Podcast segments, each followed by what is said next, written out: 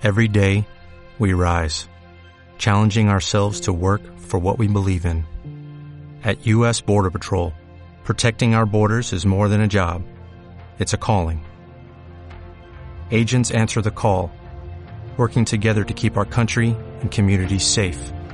If you are ready for a new mission, join U.S. Border Patrol and go beyond.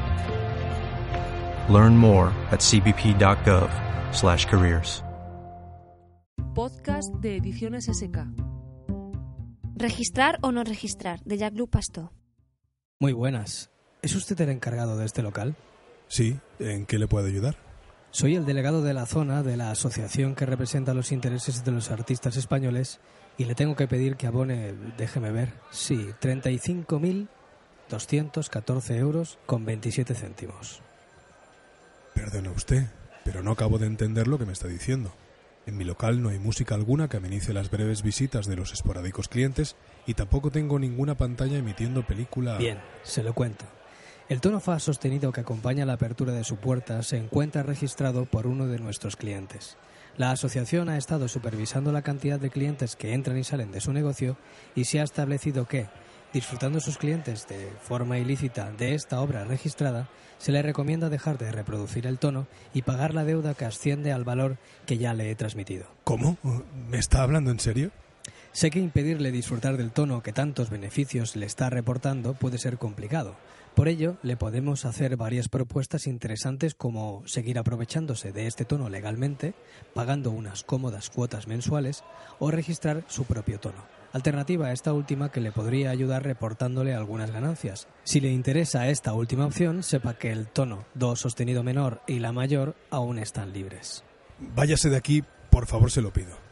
Vaya a tomarle el pelo a otro con este embuste. Tengo que advertir que la negativa de abonar la deuda mencionada le reportará una sanción respaldada por la ley de propiedad intelectual y hasta podría enviarle a la cárcel por un periodo mínimo de un año y máximo de tres, junto con el pago de todas las costas, deudas con la asociación, intereses por demora y la multa pertinente. Enfurecido, el propietario del negocio empuja a dos manos al personaje, delegado de la zona, mientras éste sigue con su perorata. No sea incauto.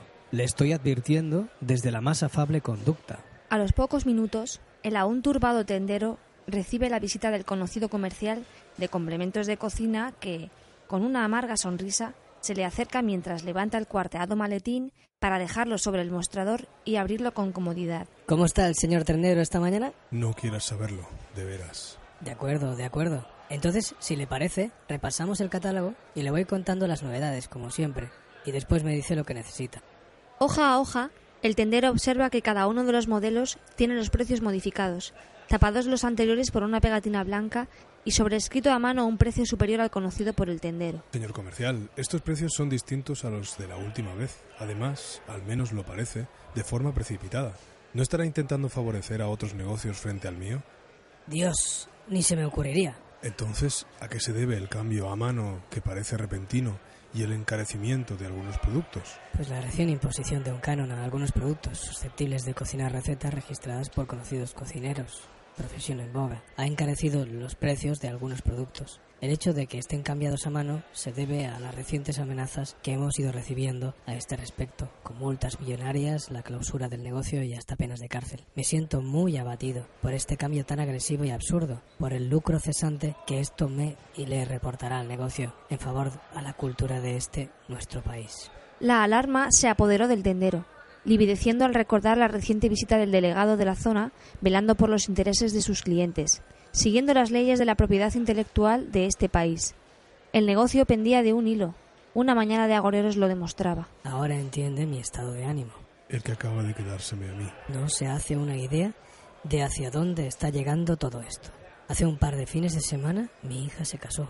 Felicidades. Eh, ¿Cómo no me dijo nada? No importa. No intento sacarle partido a ninguna relación profesional.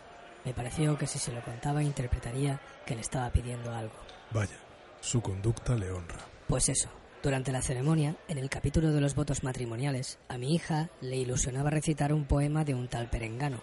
Solo iniciarse el capítulo, se personó un caballero, por no mencionar la acémila que me evocaba, y pidió una compensación por el uso ilícito de una obra protegida por la propiedad intelectual y reproducida sin el consentimiento del autor, cliente de esta asociación representada por este bárbaro. Mi hija entró en cólera por usurpar su momento y anticipándose a mi reacción, agarró al zutano de la solapa por entrometerse en ritual tan Dios privado. mío, qué desfachatez. Aquí no acaba la historieta.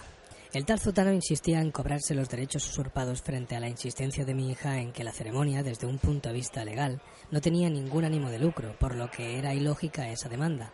La discusión ya había herido la tan preciada ceremonia, pero para que esta herida no fuese mortal, me dispuse a abonar tales derechos y fue cuando mi hija me recordó que, al ser interrumpida, el poema no podía ser recitado por completo.